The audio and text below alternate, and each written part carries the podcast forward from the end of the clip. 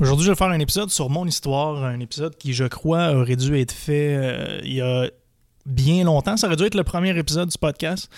Donner plus de contexte sur qui je suis. Je pense que ça va être plus facile pour vous ensuite de euh, mettre en contexte certaines histoires, comprendre euh, des, choses que je raconte, puis aussi plus vous associer à moi. Je pense que sachant de où je viens, ça va vraiment pour certains, euh, vous, vous aider à plus vous, vous attacher à mes histoires, puis euh, non seulement ça, mais peut-être encore plus vous inspirer à travers euh, de, de, où je viens puis où je suis rendu aujourd'hui. Donc aujourd'hui, je vous partage tout ça vraiment sans filtre de qui j'étais au secondaire, à moi qui lâche le cégep et au début de Believe. Je, me rendrai pas plus loin que les débuts de Believe parce que je pensais peut-être le faire en deux parties. Donc faire de, du secondaire à Believe, admettons, puis ensuite de Believe jour 1 à Believe aujourd'hui. Fait que je disons que ça va être euh, mon histoire partie 1 pour cet épisode-là. Puis ça fait longtemps que j'ai pas pris le temps d'enregistrer avec euh, le micro, le setup chez nous. Fait que je suis super content. Je m'attends que ça soit un épisode un peu plus long.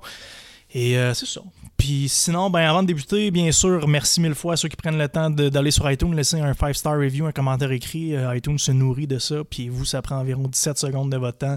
Même chose pour ceux qui m'écrivent sur Instagram ou euh, qui prennent le temps de s'abonner sur Spotify. Merci surtout à ceux qui le partagent à des amis dans leur communauté étudiante, avec des collègues au travail, qui le partagent en story sur Instagram, sur Facebook. Merci beaucoup, vraiment. c'est fort apprécié. Je fais tout ça gratuitement. Je vais continuer de le faire gratuitement. C'est vraiment euh, pour moi un, hobby, le podcast. Je fais ça par, pur plaisir. C'est pour ça qu'il n'y a pas beaucoup de constance non plus dans le rythme des sorties d'épisodes. Je m'en excuse, mais comme vous le savez, euh, j'ai euh, beaucoup d'autres priorités niveau affaires. Peut-être qu'un jour, ça sera au forefront de mes priorités, le podcast. Pour l'instant, ça ne l'est pas. Je le fais vraiment par par plaisir. Donc, euh, merci beaucoup à ceux qui m'aident là-dedans à le partager. Et on se lance maintenant dans cette, euh, dans cette histoire.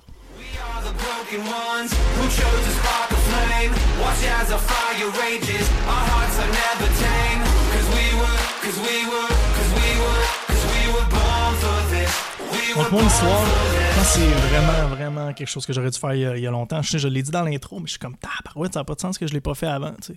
Parce que tu sais, ma blonde m'a fait réaliser ça que les gens qui me découvrent rapidement sur Instagram au viol sans filtre ou, tu sais, ceux qui n'ont pas de contexte sur moi puis qui viennent juste de me découvrir, puis là, qui voient Believe, qui, est vraiment. Euh, en forte croissance, c'est un, des plus gros brands au Canada. Vous allez sur mon Instagram, vous voyez un R8, je viens avec sa blonde qui fait ci, qui fait ça. Je viens tellement pas de là. Puis c'est important pour vous qui écoutez le podcast, qui ne me connaissez pas, que euh, vous comprenez que d'où je viens puis où je suis rendu là en affaires. Si moi j'ai réussi, vous êtes capable aussi, tout est possible. Puis tout le monde qui a le courage de euh, poursuivre ses rêves puis, puis de faire les efforts pour, euh, pour s'y rendre va réussir. Puis c'est pour ça que j'aurais dû faire mon histoire avant. Mais pas grave, on le fait aujourd'hui. Donc on commence ça. Je viens de. Je suis né à Montréal. À l'âge de 4 ans, j'ai déménagé dans un petit village en Gaspésie qui s'appelle Percé. Donc, euh, souvent, quand on parle de la Gaspésie, euh, la plupart des gens connaissent Percé, mais c'est un petit village là, au, bout de la côte gaspésienne. Donc, j'ai grandi euh, en face de la mer et c'est quelque chose qui me manque beaucoup ici à Montréal, quelque chose que j'essaie de avec lequel j'essaie de reconnecter le plus souvent possible. J'ai grandi là-bas, donc petite école primaire, petite école secondaire, vous comprendrez. Là, au secondaire, nous autres, on était 400. Euh, secondaire 1 à 5 ensemble, primaire, je sais plus on était combien, je ne veux pas lancer de chiffres, mais c'est des petites, petites euh, communautés. Puis euh, je suis grandi dans une, famille, vraiment, je touche, je touche du bois. mes parents sont encore ensemble. J'ai grandi dans un, une famille où mes, mes, deux parents nous ont donné beaucoup, beaucoup d'amour à, ma soeur et, et, moi, ma petite soeur et moi. Puis on a toujours été supportés, vraiment beaucoup supportés. Puis j'ai toujours été beaucoup respecté il y a beaucoup de respect chez nous. Puis, euh, ce qui me fait capoter dans la vie souvent, c'est quand on parle aux gens de quelque chose dont ils n'ont aucune information, souvent ils ont le réflexe de trouver ce con. Je sais pas si, euh, si vous voyez un peu ce que je veux dire, mais c'est une espèce de, mécanisme d'autodéfense que quand quelqu'un nous raconte quelque chose ou nous parle de ses projets, c'est quelque chose avec lequel on n'a pas beaucoup d'affinité, quelque chose qu'on comprend pas, voire même quelque chose qu'on on respecte pas pour aucune raison, mais souvent on trouve ça con. Puis mes parents, ça n'a jamais été des gens comme ça. Puis je vous donne un exemple flagrant. Là. À l'âge de 16 ans, moi je faisais pas mes devoirs puis jouais au poker à, l'argent. Euh, sur PokerStars, sur Internet, puis c'est moi qui vendais de l'argent au monde à l'école. Euh, mais jamais, jamais mes parents euh, se sont assis avec moi pour me demander si j'avais un problème de gambling, là, puis ils étaient fort au courant de ce que je faisais. Tu sais, c'était à cet extrême-là où mes parents me faisaient vraiment confiance, même que mon père m'a déjà dit Tu peux faire ce que tu veux, mais fais pas le con. Puis ça, c'est resté ancré en moi, puis j'ai eu toute la liberté du monde quand j'étais jeune, puis jamais, jamais, tu sais, j'ai fait des conneries, mais jamais j'ai vraiment fait le con. Je pense que ça part de là, donc je viens vraiment d'une famille où où il y avait beaucoup, beaucoup de respect, d'amour, de vas-y, je t'encourage, puis je suis sûr que tu vas réussir, peu importe ce que tu fais. Puis je pense que c'est vraiment un des gros piliers de, de, ma réussite en affaires aujourd'hui. Puis il y a quelqu'un qui m'a interviewé, je me souviens plus dans quelle interview, j'en ai fait une récemment, puis la personne m'a demandé si je me trouvais chanceux dans la vie, puis j'ai répondu oui à cause de ça à cause que je viens d'un entourage qui, qui, à la base, me, respecte, puis même peu importe qui je deviens, puis qu'est-ce que je fais, puis ça, pour moi, ça vaut de l'or, puis je pense que quand tu es capable de, parler aux personnes proches de toi, puis de jamais te sentir jugé, c'est, vraiment fort. on dirait que tu as tout le temps le dos à côté sur le mur, tu tout, tout le temps à côté sur quelque chose de solide, puis comme, comme au gym, si tu es à côté, c'est plus facile de de créer de la force, créer de la puissance. Donc, euh, je pense que ça a été un gros pilier de réussite pour moi. Mais sinon, financièrement, chez nous, ça n'a jamais été. Euh, ça n'a jamais été la grosse affaire, vraiment pas. Euh, je viens de percer en Gaspésie, je l'ai dit au début, c'est une des places au Canada où le taux de chômage est le plus haut.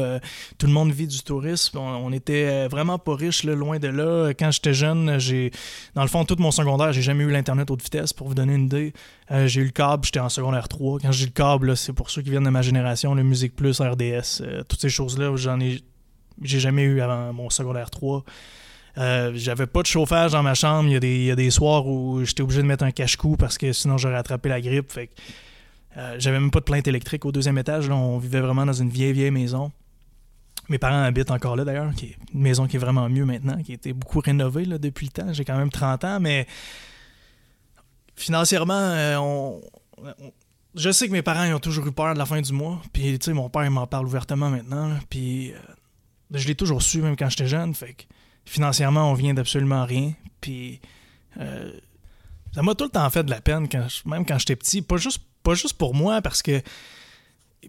Puis les histoires que je raconte en ce moment sont vraies à 100%. Un jour, je vais avoir mon père sur le podcast. Là, je peux pas parce qu'avec sa carrière politique, il aimait mieux pas venir pour l'instant où j'aurai ma soeur, ma soeur qui peut confirmer toutes les histoires que je vais raconter aujourd'hui, mais quand j'étais jeune, j'invitais même pas de monde chez nous parce que j'étais trop gêné de notre maison. On n'avait même pas des portes qui fermaient adéquatement. On avait des planches et croches en haut. C'est même planche en ce moment. je me souviens, j'étais jeune puis je pleurais. J'étais peut-être au primaire dans ce temps-là, je sais plus exactement, mais je pleurais tellement j'étais gêné. Puis mes parents, il y avait des vieilles autos. Mon père, à un moment donné, sa, sa Nissan Micra était tellement fini que ça n'a pas de sens. On déneigeait dans le char. on déneigeait la banquette arrière parce que la neige s'accumulait sur la banquette arrière. Écoutez, un jour, je vais voir mon père, on va raconter des histoires, vous, vous en reviendrez même pas, là, mais ça n'a aucun sens. Puis, écoutez, j'en ai plein de souvenirs de même qui me font encore de la peine aujourd'hui. Puis, on dirait que c'est pour ça que j'arrête jamais de travailler, puis j'arrête jamais de vouloir grossir puis de vouloir en faire plus, pas juste parce que j'ai des employés qui comptent sur moi, mais on dirait que je veux en redonner à l'infini à mes parents pour, pour qu'est-ce qu'ils m'ont permis de devenir malgré le peu de ressources financières qu'on avait, puis le peu d'opportunités. Puis euh, je, me sens redevable à l'infini pour euh, tout, ce qu'ils ont fait pour nous. Puis tu sais, quand j'étais jeune, je me souviens à un moment donné, je me en tournoi de badminton à Matane, puis euh, mon père avait été obligé de demander à mon grand-père 40$ pour pour me le donner pour ma fin de semaine, pour que je sois capable de, manger puis boire puis faire, faire la raid, là, Fait qu'on était à ce point-là tête. Puis j'ai tout le temps su. Puis tabarouette, c'est lourd quand t'es jeune, puis tu sais que tu peux rien faire, puis t'es juste là, puis... Je sais pas, tu sais, toute ma jeunesse, la seule chose que je voulais faire, moi, c'était jouer dans une équipe de hockey, puis... Rien d'autre, tu sais. Je voulais juste jouer dans une, ligue euh, compétitive, puis la seule ligue qu'on avait, puis pour nous, c'était pas du sport-études, c'était c'était une ligue, ligue de hockey euh, locale. C'est la seule chose que je voulais. Puis ça a tout le temps été mon driver de, ça. Puis j'ai toujours eu ce manque financier-là qui fait de moi aujourd'hui, on dirait, une personne avec une soif infinie de, de réussir. Non parce que je veux atteindre quelque chose de précis ou parce que je veux m'acheter 10 Ferrari, mais parce que je veux plus vivre le feeling que j'avais quand j'étais petit de manque puis de peur de pas avoir ou euh, le sentiment de honte de ne pas vouloir inviter de gens chez nous, ou le sentiment de honte de vouloir me, stationner loin parce que je suis gêné euh, de la vieille auto ou des vieilles autos. Puis vous savez, quand on est jeune, on se compare pour des trucs de con, on se compare pour tout ce qui est matérialiste, euh, souvent des, choses envers lesquelles on n'a aucun contrôle. C'est vraiment fascinant quand on est jeune. Puis tu sais, dans la vie, souvent, euh, pour réussir, il y a deux, y a deux euh, driving force. Soit on a peur de quelque chose, donc on fuit, ou on va vers quelque chose. Donc moi, je suis clairement le, type de personnalité qui fuit quelque chose, qui a peur. Je ferai un épisode complet sur ces deux piliers-là qui, je, je, crois, sont super importants à définir euh, personnellement pour être en mesure de, se fixer des bons objectifs puis de se comparer aux bonnes personnes pour les bonnes raisons, mais on en parlera plus longuement dans un autre épisode. Mais clairement, je suis le genre de personne qui fuit, puis je, je fuis ce feeling-là que j'ai eu quand, quand j'étais plus jeune, quand j'étais plus petit, puis euh, il va falloir que, je me réassis puis je me repose des questions parce qu'on dirait que encore aujourd'hui, je le fuis ce feeling-là, mais à un moment donné, il va falloir que j'arrête de fuir parce que euh, je suis quand même très à l'aise là, en ce moment. Puis euh, j'aurais aucune raison d'avoir peur. Mais euh, bref, j'en ferai euh, sujet de d'autres épisodes, mais je veux vraiment vous faire une mise en contexte pour tous les prochains épisodes qui s'en viennent. Fait que je trouvais ça important d'en parler le plus en détail possible pour vous mettre en contexte. Fait que parlons rapidement du secondaire. Je pense que j'ai toujours été un leader dans mon groupe d'amis tout le temps. Dans le fond, j'ai toujours eu plein, plein d'amis au secondaire, sûrement à cause du sport. Je pense que c'est ça qui me. Le sport, puis je j'ai toujours été super social, super ouvert. Euh, j'ai toujours eu tendance à me faire beaucoup d'amis rapidement. Puis au secondaire, ça a été ça euh, super vite. Nous autres, euh, on avait la polyvalente de Grande-Rivière, dans le fond, puis c'était plein de villages qui se regroupaient, là. Fait que quand tu sortais du primaire, souvent tu rencontrais les autres élèves des autres écoles, des autres villages. Puis je me suis fait plein d'amis rapidement, dont d'une Pierre d'ailleurs, qui travaille aujourd'hui aux opérations chez nous chez Believe. C'est un de mes meilleurs amis d'enfance. Euh, fait qu'au secondaire, je suis quelqu'un qui avait beaucoup, beaucoup d'amis. J'avais une grande confiance en moi qui, aujourd'hui, avec du recul, euh, cette confiance-là vient vraiment du fait que mes parents chez nous à la maison arrêtaient pas de dire que j'allais réussir, que j'allais faire des grandes choses. Si j'étais capable de suivre mes rêves puis d'y croire, euh, j'allais réussir. Puis mon, père était un exemple pur et dur de détermination. Puis ils ont toujours instauré cette confiance-là en moi que même si on n'avait rien, que j'allais réussir. Fait que j'étais un un jeune qui était débordant de confiance, malgré ce manque-là que je vivais, malgré ce vide-là que j'avais en moi, je réussissais super bien à le cacher, cette espèce de honte-là que je traînais. Euh, je le cachais super bien, j'étais super, super confiant, euh, j'étais à l'aise avec tout le monde, super ami. Euh, je pense que le sport aussi jouait un grand rôle là-dedans, j'étais super bon dans les sports, fait que ça m'aidait beaucoup.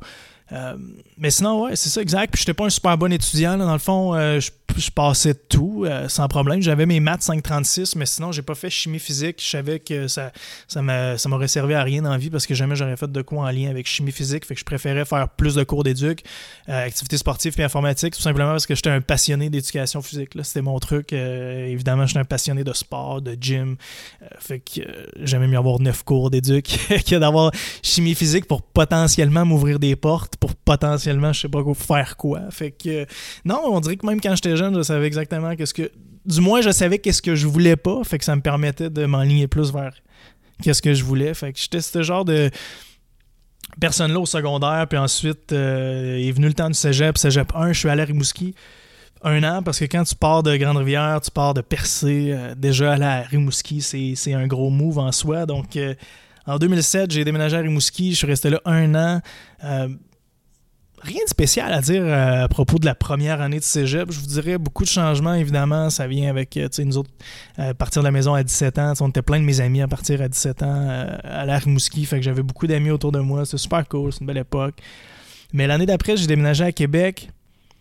Puis j'ai fait 4 ans de cégep en comptabilité. Fait qu'au total, 5 ans. Puis j'ai pas de deck. Fait que le cégep, pour moi, surtout à Québec, ça a été vraiment euh, spécial comme période parce que ça a été la seule période de ma vie où je me sentais comme le mouton noir. Parce que quand tu es dans une technique au cégep, pour ceux qui, euh, ont fait du cégep en technique, pour ceux qui m'écoutent, euh, vous êtes tout le temps avec le même monde. C'est tout le temps le même monde. Puis moi, j'étais le genre d'étudiant qui, pour chacun de mes cours, puis j'en avais pas beaucoup parce que souvent j'en lâchais comme 50% après le début de la session. Mais pour chacun de mes cours, j'étais toujours sur la limite d'absence. Tout le temps, partout. Fait que j'étais tout le temps à limite de me faire mettre à la porte parce que je manquais trop de cours. Puis souvent, ces cours-là, j'ai manqué parce que je voulais aller au gym avec mes chums ou simplement parce que je faisais une sieste. fait que ça a vraiment été une période spéciale dans ma vie où tout le monde dans technique me traitait comme le gars puis personne voulait se mettre en équipe avec moi, puis j'ai pas été habitué à ça parce que tu sais dans les sports, dans le temps j'étais toujours choisi en premier, etc. Puis sais au, cégep, j'étais perdu. J'étais complètement perdu. Je savais pas ce que je voulais faire de ma vie. Euh, clairement, je voulais pas être comptable. J'avais pas beaucoup d'amis dans cette classe-là parce que c'était pas des c'était pas des gens avec des personnalités comme la mienne, avec des, hobbies comme les miens. Euh, moi, à cette époque-là, euh, la chose qui comptait le plus au monde pour moi, c'était aller au gym puis sortir avec mes chums la fin de semaine. Fait que c'est ça que c'est ça que je faisais. Puis souvent là-dedans, il y en a qui étaient très sérieux, qui voulaient être comptable agréé. Donc je comprends qu'on avait des espèces de clash de de passion, là, de, non seulement ça, mais d'habitude de vie qui faisait en sorte que je me sentais pas bien là-dedans. J'étais un espèce de mouton noir. Puis en novembre 2011, une soir, une fin d'après-midi pluvieuse, c'était mon cours de fiscalité, puis il manquait un document. puis là, j'étais allé chercher le document, je m'en souviens, à l'autre bout du chemin Sainte-Foy, au truc de Revenu Québec, puis j'étais arrivé chez nous en retard, puis j'aurais été en retard pour mon cours de fiscalité, puis c'était comme la troisième fois que je le reprenais. Fait que oui, je l'avais coulé deux fois. Puis j'ai fait fuck that. J'ai appelé mon père, j'ai dit, je m'en souviens encore, j'ai dit, père, j'ai lâché le cégep. Puis je me souviens qu'il m'a répondu, il était temps. fait que, à partir de ce moment-là, j'ai lancé le cégep. Oh, excusez-moi, j'ai lancé. Ouf, c'est bon. Ça fait longtemps que j'ai pas fait un épisode à parler tout seul de même aussi longtemps. J'ai lâché le cégep, excusez-moi. Et à cette époque-là, je travaillais au Zibo, au Jules Dallaire, j'étais serveur. Puis je me souviens, j'avais un chiffre ce soir-là, puis euh, tout le monde avec qui je travaillais au, resto qui était encore à l'école était comme ben voyons qu'est-ce que tu vas faire de ta vie? Puis tu sais parce que quand quand es à l'école puis tu as 21 ans euh, aller au cégep à l'université on dirait que c'est la seule chose que le monde a en tête pour réussir comme si c'est la, seule façon de réussir puis j'en avais pas de plan j'en avais pas de plan de maths j'ai juste lâché, le cégep parce que je savais que c'était c'était pas pour moi. Ça faisait aucun sens dans mon modèle de vie parce que je m'en allais nulle part. Puis j'étais dans la classe, puis j'étais pas capable de me concentrer. Parce que le sujet m'intéressait pas, tout simplement, tu sais. Fait que j'ai lâché, puis tout le monde se demandait qu'est-ce que j'allais faire, puis je le savais pas moi-même. Puis il y a plein de mes, amis qui étaient en train de finir leur bac, puis je sais pas, j'avais pas de pression, puis je sais qu'il y en a parmi vous qui, qui m'écoutez, puis probablement sont dans la même situation. Vous êtes au cégep, vous êtes à l'uni, vous vous sentez pas à votre place. Il y en a plein autour de vous qui, finissent leur bac, qui commencent même à avoir des enfants, qui ont leur job de vie, entre guillemets. Euh, Faites-vous-en pas avec ça. Moi, j'ai lâché le cégep, puis je savais pas non plus où je m'en allais, puis euh, ça a été une des plus belles choses que j'ai faites. Fait que je vous conseille pas nécessairement de le faire non plus, mais faites juste. faites donc ce ce qui vous paraît le mieux à l'intérieur. Je pense que c'est le meilleur conseil que je peux vous donner est venue ma passe de restauration euh, suite à ça, donc vraiment serveur barman un peu partout à Québec, mais un peu partout. En fait, j'ai travaillé au Zibo. Ensuite, euh, j'ai travaillé j'ai ouvert l'atelier avec le même ancien directeur qui était au Zibo, euh, Jules Dallaire. Donc, on a ouvert l'atelier ensemble, un resto-bar super, super populaire dans la ville de Québec. J'étais serveur là-bas. Puis, j'ai travaillé là-bas pendant presque un an. Puis, m'est arrivé une illumination à l'atelier, vraiment un moment qui a changé ma vie. En mars 2012. Ça, en mars 2012, j'ai marqué mes dates. J'aimerais ça quand même avoir les, bonnes dates. Juin 2012, je commence. Fait qu'en mars, en avril, excusez-moi, en avril 2013, je m'en vais pour euh, vraiment, vraiment spécial histoire-là. Ça m'a ouvert les yeux sur bien des choses. Euh, je m'en vais tout paisiblement à mon chiffre à l'atelier un, un, mardi midi. Je les faisais à toutes les semaines. Puis. Euh, j'étais super aimé dans le staff là-bas. Je faisais une super bonne job. J'étais chum avec les proprios, super chum avec le directeur. J'ai ouvert le resto. Là, avant même que le resto ouvre, je vissais des pattes de chaise puis des rackings de verre en haut. Puis euh, c'était la même équipe que le Zibo au début, fait qu'on était super, super proches. Et euh, le directeur que, que j'aime beaucoup, puis que j'aime encore euh, aujourd'hui, vraiment beaucoup, je l'ai vu cet été.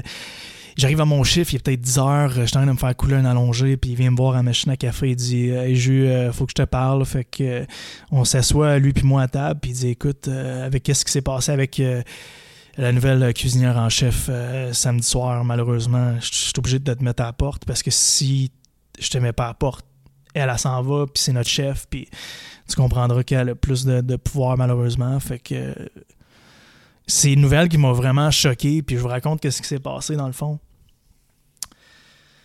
Le samedi soir, euh, j'avais une table en haut, il était rendu tard, il était peut-être euh, 10 heures, tu sais, la salle à manger elle ferme bientôt, puis euh, j'avais une table en haut, quatre personnes, puis le gars, il voulait des oignons. Je m'en souviens encore de cette histoire-là, ça n'a pas de bon sens. Le gars voulait des oignons dans son burger, puis je- on a un bar à tartare en bas, fait que il y en a plein d'oignons, puis il y a toutes sortes d'affaires, fait que il n'y a pas d'oignons dans le menu dans son burger, mais il me dit tu peux-tu demander à la cuisinière qu'elle me mette des, oignons Tu sais, juste, ben oui, man, il n'y a pas de trouble. Fait que je descends en bas, puis j'avais mis en note euh, s'il vous plaît, ajouter des oignons. Fait que je descends en bas tout, paisiblement, puis à un moment donné, euh, ma table est prête, puis la chef cuisinière qui est nouvelle, qui a peut-être trois jours d'expérience, qui est la femme du chef cuisinier au resto euh, associé, une espèce de. En tout cas,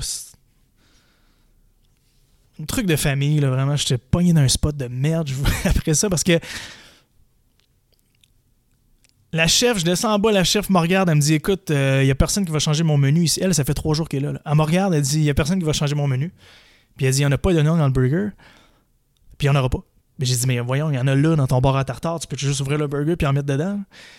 Fait que là, cette conversation-là a duré comme euh, 10 minutes, puis à un moment donné, j'ai levé le ton parce que j'ai pas une nerf, parce que pour moi, le client, il a le droit d'avoir ses putains d'oignons dans son burger, puis le service client, ça a toujours été quelque chose de super, super important pour moi, puis ça me mettait complètement hors de moi qu'elle se, qu'elle se foute complètement de ma gueule, puis qu'elle veut pas mettre d'oignons juste pour euh, dire Hey, c'est moi la nouvelle chef, puis je veux faire régner mon. euh, euh, il faut que je règne ici, puis il n'y a personne qui va changer le menu, puis il n'y a personne qui va, qui va, qui va changer qu'est-ce qu'on fait ici. Fait que je suis allé voir le client en haut, je me suis excusé, j'ai eu l'air d'un con, je me suis dit, écoute, je suis désolé finalement, j'ai fait à croire qu'on n'avait pas d'oignons, mais on en avait finalement. Fait que j'ai eu une conversation quand même, disons, euh, pimentée là, avec la chef cuisinière. Puis, euh, bref, le propriétaire est venu me voir à la fin de la soirée. Il dit Hey, j'ai parlé à la chef, tout est correct, je suis désolé euh, euh, pour qu'est-ce qui s'est passé avec l'histoire des oignons. Moi, je trouvais ça complètement ridicule. Puis, je m'en vais chez nous tout paisiblement ce samedi soir-là. Puis là, je rentre le mardi. Puis, finalement, je me fais montrer la porte par rapport à cette histoire-là. Donc, écoutez, quand, le propriétaire, de pas le propriétaire, mais le directeur de l'atelier m'a dit ça, je suis. J'ai mis, mis mes lunettes de soleil, je m'en souviens comme c'était hier, je suis parti à broyer parce que c'était tous mes amis qui travaillaient là, c'était ma famille, ça faisait un an et demi que je travaillais avec tout ce monde-là, on avait ouvert, le resto ensemble, ça faisait quand même partie de mon identité, c'était une grosse partie de moi à l'atelier, puis ça m'a vraiment frappé dans les genoux, puis euh, ça m'a fait de quoi, mais en même temps, avec du recul, ça a été, euh, ça a été quelque chose de positif parce que ça m'a montré que peu importe comment t'en donnes, puis à quel point tu peux être bon à quelque part, si t'es pas en contrôle de tout, il suffit d'une personne au top qui te respecte pas ou qui t'aime pas ou avec qui t'as pas les mêmes valeurs ou une personne qui a besoin de faire sa place qui est capable de t'écraser puis je me suis dit jamais dans ma vie ça va m'arriver. Et de là je pense est venu cette espèce de rage entrepreneuriale là en fait cette rage entrepreneuriale, excusez-moi, est née vraiment de ce moment-là qui a fait comme wow, là je suis vraiment victime d'injustice. Je suis un bon performeur ici, je suis un bon serveur, tout le monde m'aime, je suis un bon collègue, euh, le, la clientèle m'aime, je mérite pas ce sort-là, mais il y a une force en moi qui fait en sorte que ça, ça arrive. Puis moi, je vais prendre le contrôle, puis je vais m'assurer que ça, ça m'arrivera plus dans le futur. Je pense est, est là de, là est né justement ce, rêve entrepreneurial-là. Puis c'est là que j'ai commencé à vraiment mettre plus de temps sur Instagram. J'ai ouvert mon compte qui s'appelait Fit Addict à l'époque pour ceux qui me suivent depuis ce temps-là. Donc, euh, peu après euh, l'histoire de l'atelier, ben, en fait, non, pendant l'atelier, j'avais déjà ouvert mon compte FitAddict, un compte qui était caché de mes amis, un compte parce que j'étais gêné, puis là-dessus, je faisais des collages de recettes, puis de snacks, puis des photos de gym, puis des quotes. Puis si, c'est le fun parce que si vous allez sur mon Instagram, Julien Rune, puis vous scrollez down jusqu'en comme 2013-2014, vous allez voir les débuts de qu'est-ce que je faisais.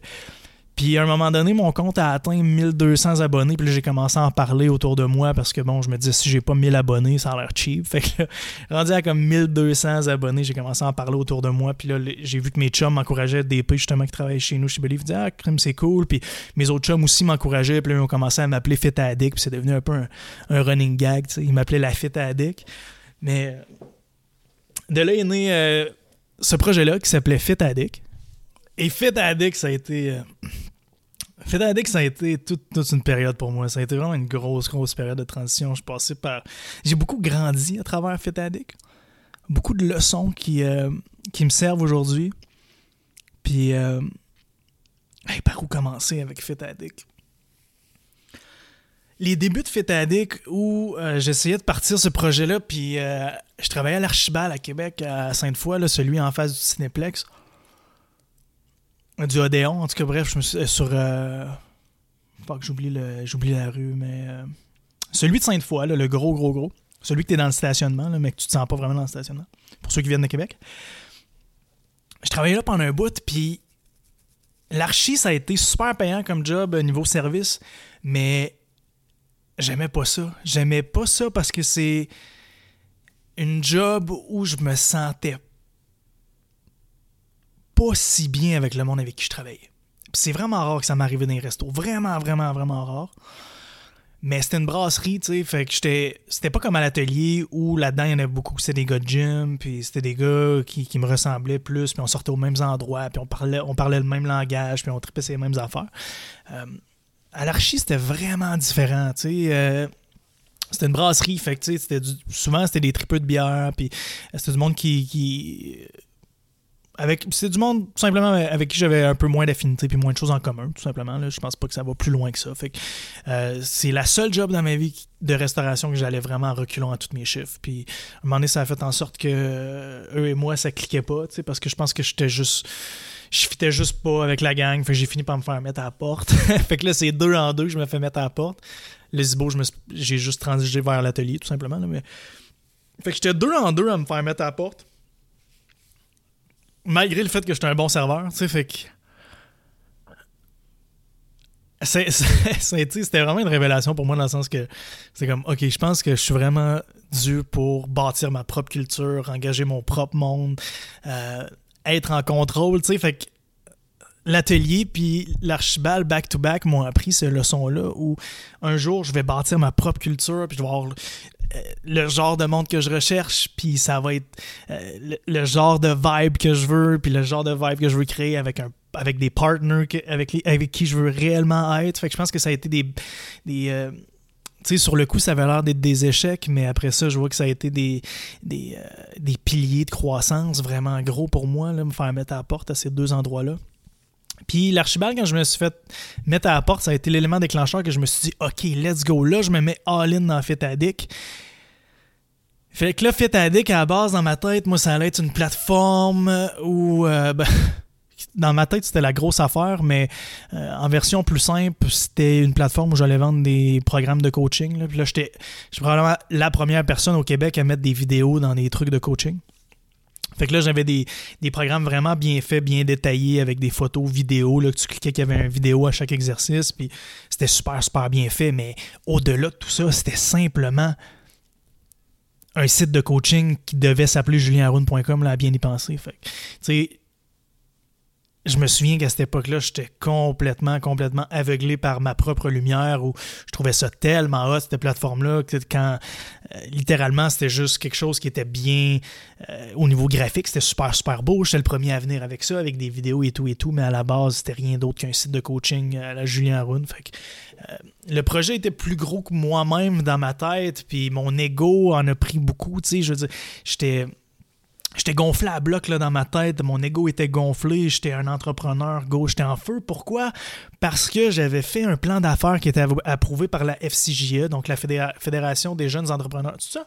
FCJE, Fédération canadienne des jeunes entrepreneurs, et la je ne sais pas si ça existe encore, et la BDC, la Banque de développement du Canada, m'avaient appuyé pour la modique somme de 36 000 36 000 Moi, j'ai jamais vu ça dans ma vie. Ça dépose dans, dans mon compte d'affaires, 36 000 Ça prend pas cinq mois que ça n'existe plus. Là, je vais faire un autre épisode là-dessus plus en détail parce qu'il faut vraiment que je le raconte. Les débuts de Fit Addict.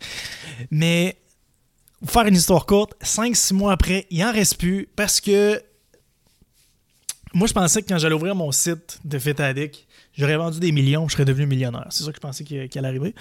Bon. Peut-être pas à cette échelle-là, mais je pensais du moins en vivre. Excusez-moi. Je pensais du moins en vivre. Finalement, tu ouvres ton site web, puis euh, dans les trois premiers mois, tu vas 864 euh, ça annonce pas bien. Fait que le compte de banque à faire, je vivais avec. Je m'achetais des petits je faisais ci, je faisais ça. Euh, là, j'achetais de la pub, je faisais plein d'affaires, des vidéos. Tout me coûtait à total parce que je savais rien faire. Fait que j'arrive en septembre, puis il me reste plus une scène. J'arrive au fond du compte de banque, tout simplement. Fait que faut que je me retrouve une job en restauration. Pas le choix. Fait que je me pogne une job au Délice à Lévis. Je connaissais une fille qui travaillait là-bas. Et elle me fait rentrer. Puis là-bas, euh, j'ai reconnecté avec mon amour pour la restauration. J'étais barman là-bas. Fait que je faisais. Euh, c'était parfait parce que je faisais jeudi, vendredi. Jeudi, vendredi, samedi. Fait que je faisais des chiffres de 12 heures. On faisait des 6 à 6 environ parce qu'on on finissait vers 5-6 heures du matin parce qu'on faisait le chiffre de soir. Puis ensuite, on faisait le chiffre de club. Puis ça marchait super bien, le délice à Lévis. Là. On avait des vendredis à 900 résas. C'était complètement, complètement capoté.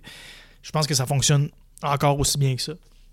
C'était fou, puis là-bas, je me suis fait plein d'amis, dont Alex Lapointe, avec qui j'ai fait des vidéos, des lives. Euh, Alex, qui est un humoriste de la relève en ce moment, il est super, super bon, c'est un bon ami à moi. C'est là que je l'ai rencontré, puis c'est le fun parce que le délice, j'ai vraiment reconnecté avec, avec le genre de monde que j'aimais, le genre de vibe. Puis, euh, dans le fond, à, ce moment-là, j'avais eu l'opportunité de partir les, produits d'entraînement Fit Addict, donc les, deux pré-workouts que ceux qui me suivent depuis cette époque-là ont connu, le Pre-Addict et euh, le Pump Addict, à l'époque, qui était en pilule, euh, avec mon sponsor que j'avais de, au niveau athlète, au niveau Instagram. Donc, j'avais eu une opportunité de partir des produits avec eux, je l'ai fait. Puis c'est là que c'est parti, donc à cette époque-là où j'étais au délice. Puis là, c'est le fun parce que je faisais un bon salaire qui me permettait de, rembourser mes dettes. Puis vu que je travaillais juste trois soirs par semaine, mais j'avais ces quatre autres jours-là pour, euh, pour bâtir ma business. Puis je faisais beaucoup de. J'avais rencontré une fille à l'époque à Montréal dans ce temps-là, donc j'avais rencontré une fille, puis là je faisais beaucoup de voyagements entre Québec et Montréal. Euh, j'étais un peu aveuglé par l'amour à ce moment-là parce que là, je mettais plus vraiment de temps dans Fit Addict. J'en mettais un peu, mais pas assez pour que ça, ça grossit. Puis je m'avais aperçu beaucoup du manque que j'avais chez Fit. C'est que moi, à la base, j'étais bon pour créer la business, créer le brand. Euh, euh, bâtir du, hype autour du brand. J'étais un bon opérateur, mais j'étais pas un vendeur. Je suis pas quelqu'un qui allait appeler des magasins et faire des ventes. J'avais pas de contact à ce niveau-là. Fait je savais que j'avais besoin de mon, mon yang, tu sais, le yin et le yang. Moi, j'avais besoin de mon yang. J'étais juste le yin tout seul, donc il me manquait une partie pour avoir mon super pouvoir. Et là, j'étais comme en deux chaises à savoir est-ce que je déménageais à Montréal à cause justement de la fille que j'avais rencontrée à l'époque, qui est devenue ma, copine à cette époque-là. Là, on se ramène environ en 2015. Euh, on est environ en 2015 sur le timeline. Donc, à ce moment-là, je, parlais avec, euh, avec Max, mais on n'avait pas de projet. on n'avait pas encore Believe Supplement. Ça n'existait pas encore à ce moment-là. Donc finalement, un an plus tard, euh, après mon embauche au Délice, en septembre 2015, je fais le grand saut, je m'en vais à Montréal parce que j'aurais pu faire des allers-retours parce que j'étais rendu en relation avec une fille à Montréal. Puis je voyais des opportunités s'ouvrir à moi à Montréal. Pourquoi? Parce que j'avais des amis de business. J'avais pas vraiment d'amis euh, chum-chum, admettons, j'en avais vraiment moins qu'à Québec. Mais j'avais plus d'opportunités d'affaires. Fait que je me suis dit, let's go, je suis rendu dans un point dans ma vie où il faut que je fasse un move. J'avais 25 ans euh, à ce moment-là. Je me suis dit, il faut vraiment que, ça se met à bouger, mes affaires. Puis il faut que, ça, faut que ça se met à bouger. Fait que let's go, je fais le move. Je m'en vais à Montréal, fuck it. On verra que ça donne. Au pire, je reviens à Québec. Fait que je m'en vais à Montréal. Et euh, direct, quand j'arrive à Montréal, Max et moi, on s'assied ensemble. On commence à parler de cette histoire-là de Believe Supplement. Je me souviens, en septembre 2015, au Tim Martin à Blainville. On commence à parler de ça. On commence à faire les plans et tout. On s'enregistre.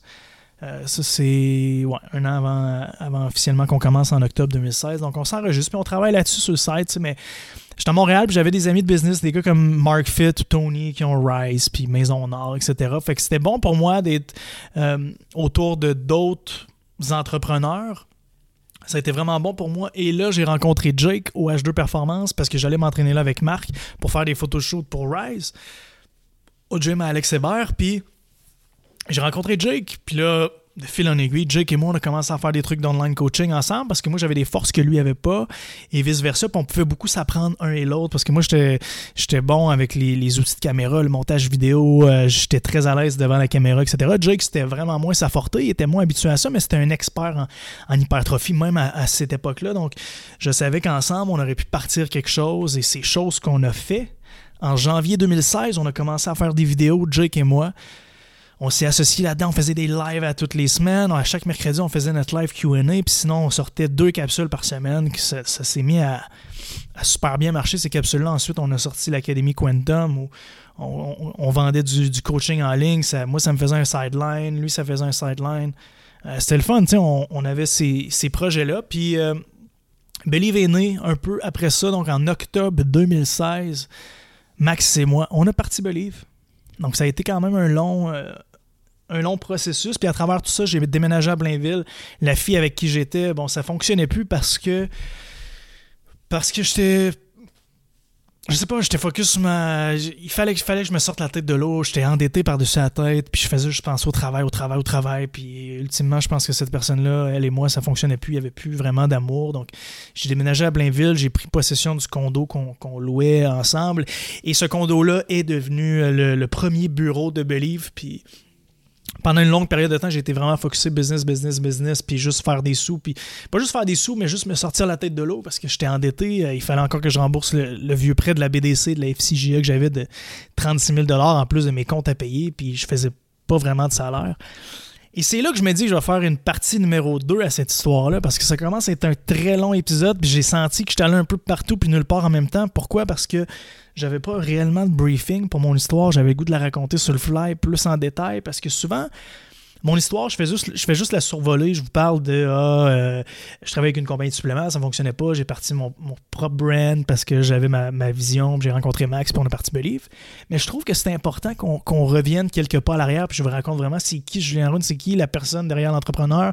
Et que là, je pense que je peux faire une, deuxième partie à cet épisode-là qui serait de Believe jour 1 à Believe aujourd'hui, où là, je vais vous raconter vraiment plus en détail comment je me sentais dans ma tête au niveau des, de, l'endettement, puis Believe qui part, où on n'avait pas vraiment de vente, où c'était stressant, puis je travaillais encore au Zibo à Laval, puis tu sais, j'ai l'impression que j'en ai skippé des bouts parce que j'avais pas de briefing, mais je pense que le gros de l'histoire est là, puis vous allez être capable de mieux comprendre, mieux mettre en contexte qui je suis quand je vous raconte des histoires ou, ou quand vous essayez de vous inspirer de mes histoires, au moins de savoir d'où je viens. C'est peut-être plus facile de vous associer à moi. Donc, euh, merci de m'avoir écouté. C'est quand même un très long épisode. N'oubliez pas, si vous, avez aimé ça, s'il vous plaît, écrivez-moi sur Instagram parce que c'est un épisode vraiment perso. Euh, beaucoup, beaucoup d'informations. Euh, pas grand monde qui savent ces histoires-là. Dans le fond, je suis en train d'y penser. Puis il a outre les personnes qui sont vraiment proches de moi, il n'y en a pas beaucoup qui, savent tout ça. Donc, j'aimerais savoir votre opinion, savoir qu'est-ce que vous en pensez. Écrivez-moi sur Instagram. Laissez des commentaires écrits sur iTunes, un petit 5 étoiles, ça prend pas de temps pour vous autres. Puis moi, c'est comme mon, pourboire pour faire ça. Euh, c'est la seule chose que je vous demande. Puis merci, guys. Merci pour le support. Merci pour ceux qui supportent Believe. Merci pour ceux qui, parlent de nos produits à tout le monde, qui aiment le brand, qui aiment le podcast. Merci. Je vous aime. Puis on se dit à la.